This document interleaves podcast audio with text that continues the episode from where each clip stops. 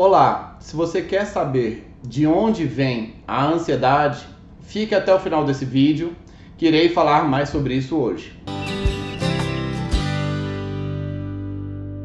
Olá, meu nome é Dr. William Rezende do Carmo, sou médico neurologista, fundador da Clínica Regenerate e no meu canal falo sobre dor, sono, Parkinson, emoções, neurologia geral e toda semana tem o Neuronews, no qual eu trago as últimas novidades do mundo da neurologia para você. E se você não quiser perder nenhuma novidade do canal, se inscreva no canal e clique no sininho. Assim vai receber a notificação de todo novo vídeo e não vai perder nenhuma novidade. O vídeo de hoje vai ser sobre de onde vem a ansiedade. A ansiedade ela é definida pelo mal-estar físico ou psíquico frente a situações reais ou imaginárias. E a pessoa tem um incômodo ou gastura ou algo físico, como uma gastrite, dor, tensão, rói unhas, por algo que está no imaginário dela, ou por algo que está por vir, ou por uma ameaça real mesmo. E a ansiedade, a gente já comentou em vários outros vídeos, ela pode se tornar uma doença desde que ela leve a pessoa a ter várias consequências negativas no corpo dela e no dia a dia dela e na cognição dela. Temos vários aspectos de influência da ansiedade na vida da pessoa aspectos sociais, que a pessoa fica fugindo de tudo, aspectos físicos, que a pessoa sente várias coisas no corpo, dores, gastrite, disfunções, suores, é, formigamentos, aspectos cognitivos, que ela tem dificuldade para prestar atenção, ter memória, lembrar, ler um livro, e aspectos é, emocionais, que a pessoa fica com muita aflição, agonia, receio, medos e várias outras coisas mais. E sempre foram feitas várias teorias para tentar explicar de onde vem a ansiedade. Por muito tempo foram teorias hum, puramente ou fundamentalmente é, psicológicas e ambientais, que a pessoa nasce num ambiente e vai tendo agonias, vai tendo privações, ela tem insatisfações e essas é, demandas corporais que vai desde o bebê que não tem a satisfação ou não tem a, a, a realização do desejo, isso gera a agonia, gera sofrimento, gera ansiedade. Bem, isso é cheio de teorias e as psicológicas, especialmente que a pessoa e a criança sofreu traumas na infância, teve perdas, teve isso, teve aquilo e vários outros problemas que geraram a ansiedade na vida adulta. Mas, na realidade, no meu dia a dia, eu vejo que a ansiedade tem um componente biológico muito, muito, muito maior do que as pessoas imaginam. A pessoa que é ansiosa, ela é ansiosa desde que ela nasceu ela é ansiosa desde criança. E ela é ansiosa da vida inteira e ansiosa com tudo, não tem uma, um objeto específico da ansiedade dela. Ela não é ansiosa só com aquilo. Ela não é ansiosa só com aquilo outro. É uma ansiedade que é generalizada. E por isso mesmo é um cérebro que funciona de uma maneira diferente. E eu vejo isso nas mais diversas facetas, porque eu tenho três especialidades e todas elas têm a ansiedade em comum.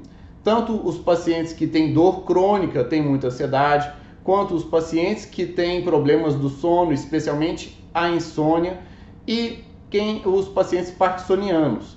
E olha que interessante, muitas vezes pacientes parkinsonianos que nunca foram ansiosos, não tinham ansiedade nenhuma, não eram nada ansiosos. Mas quando chega a doença, surge uma ansiedade e é uma ansiedade muito grande. É uma ansiedade que é característica da doença de Parkinson. E essa ansiedade, ela só melhora e melhora bem com a terapia dopaminérgica, dando levodopa, ou seja, falta dopamina no cérebro e a falta da dopamina gera ansiedade no paciente parkinsoniano.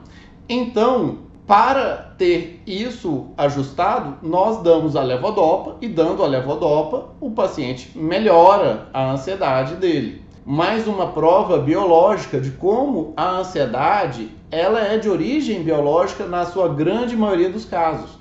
E especialmente que na família de ansiosos sempre tem um dos pais muito ansioso, ou o pai ou a mãe. E isso se manifesta em outras pessoas e em várias gerações, em, de, em vários graus diferentes.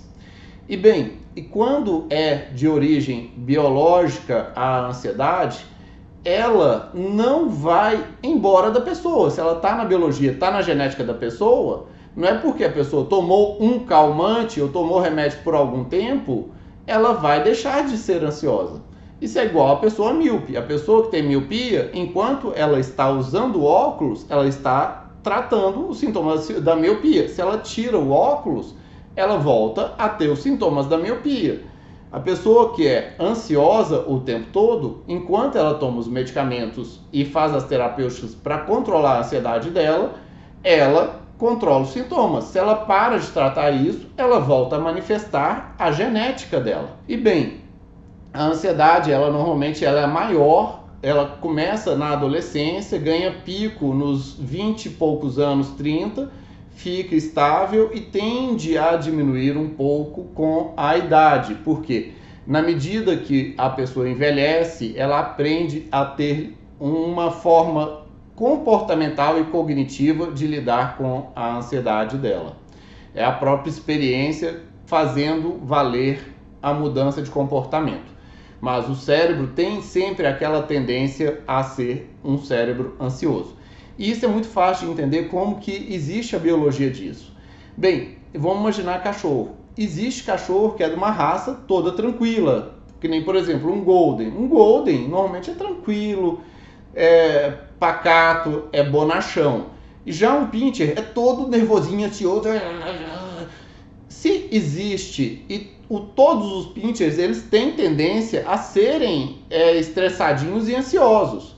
E todo golden tem uma tendência a ser mais tranquilo. Igual tem características que determinam as emoções e as características de personalidade do cachorro, também tem genética que determina as características de personalidade no ser humano. Isso é normal, é da natureza isso. Não tem nada de errado com isso. O importante é nós detectarmos isso em nós, sabermos que em, a partir de X ponto isso afeta o nosso dia a dia para eh, fazermos algum tratamento. Bem, você que está vendo nosso vídeo, escreva nos comentários e nos diga o que, que você acha de, é, sobre a ansiedade, sobre a origem da ansiedade. E eu vou contar para vocês também agora um exemplo de quando a ansiedade não é só de origem genética. Exemplo, uma pessoa que tem sim a genética de um estado mais ansioso, mas em determinado momento da vida dela, ela teve, ouviu muitos familiares, por exemplo, esse paciente meu, ele viu a mãe passar muito problema, com problema de saúde. Ela teve muitas doenças, ela ficou indo muito no hospital, ela sofria muito com problemas de saúde. E ele desenvolveu características de hipocondria e ele tem fobia de ter qualquer doença ele procura minuciosamente dele doença nele de tudo quanto é jeito.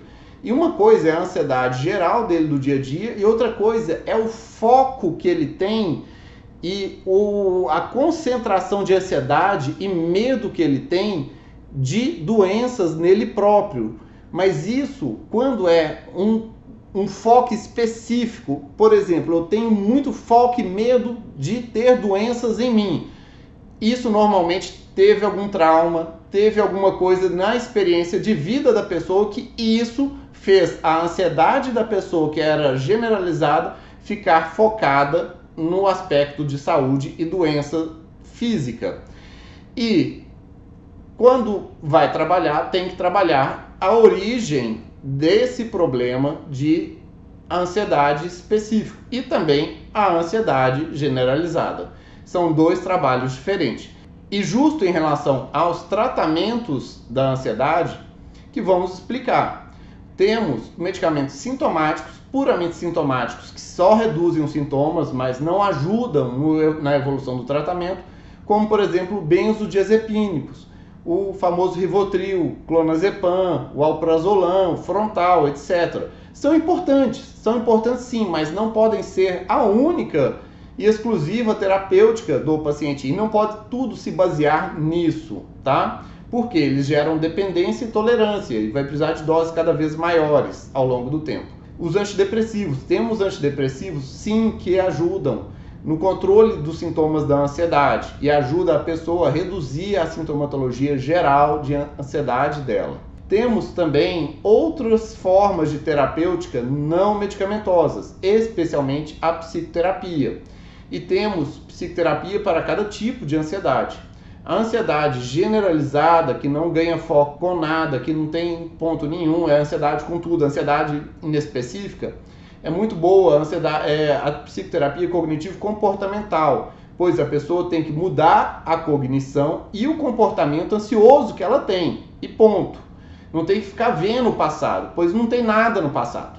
Mas se a pessoa tem algum trauma, se a, a ansiedade dela ganha foco em alguma coisa, essa aí normalmente teve alguma coisa no passado e vale a pena fazer alguma linha de psicoterapia relacionada à análise do passado, ou por exemplo, psicodrama ou até mesmo psicanálise, que vai analisar os aspectos que fez a pessoa ganhar um foco da ansiedade e ter a ansiedade específica com alguma coisa, especialmente quando teve eventos traumáticos na vida dela ou no início da vida dela. E sim, também pode ter se é, o impacto, especialmente nos três primeiros anos de vida, porque é quando o cérebro mais recebe o impacto do ambiente, se um bebê cresce vendo os pais sendo muito ansiosos, sendo ansiosos, todo mundo ansioso, essa ansiedade se transmite para esse cérebro e esse cérebro absorve o impacto da ansiedade do meio. Sim, nos três primeiros anos de vida, quando mais tem o impacto do meio ambiente sobre o cérebro da criança, tá? E bem, seja isso uma forma de medicamento psicoterapia, não é todas as formas. Também temos terapias físicas, como a acupuntura, que ajuda muito bem no tratamento da ansiedade. É uma, dose, uma dose boa de acupuntura dura até dois dias no controle da ansiedade. A atividade física regular que produz endorfina ajuda a controlar a ansiedade. E também é possível realizar massagens e hobbies, coisas que ajudem a pessoa a ganhar foco e controlar a ansiedade dela. E bem, se você conhece aí um ansioso de plantão que ele nunca soube de onde que venha a ansiedade dele, ou se esse ansioso, que é uma ansiedade generalizada e está tentando caçar coisa no passado que não tem origem, vai estar tá na genética dele, envie o link desse vídeo para essa pessoa e pode ser que essa pessoa vai ter ajuda de lidar com a ansiedade dela pela primeira vez na vida de uma forma real, científica e correta. E veja aqui ao lado, pois eu preparei para vocês uma surpresa muito legal aqui no link. Temos também outros vídeos relacionados ao tema no canal. E dê aquele like, dê aquele joia e compartilhe, pois conhecimento quanto mais compartilhado, melhor para todos. Abraços, até mais.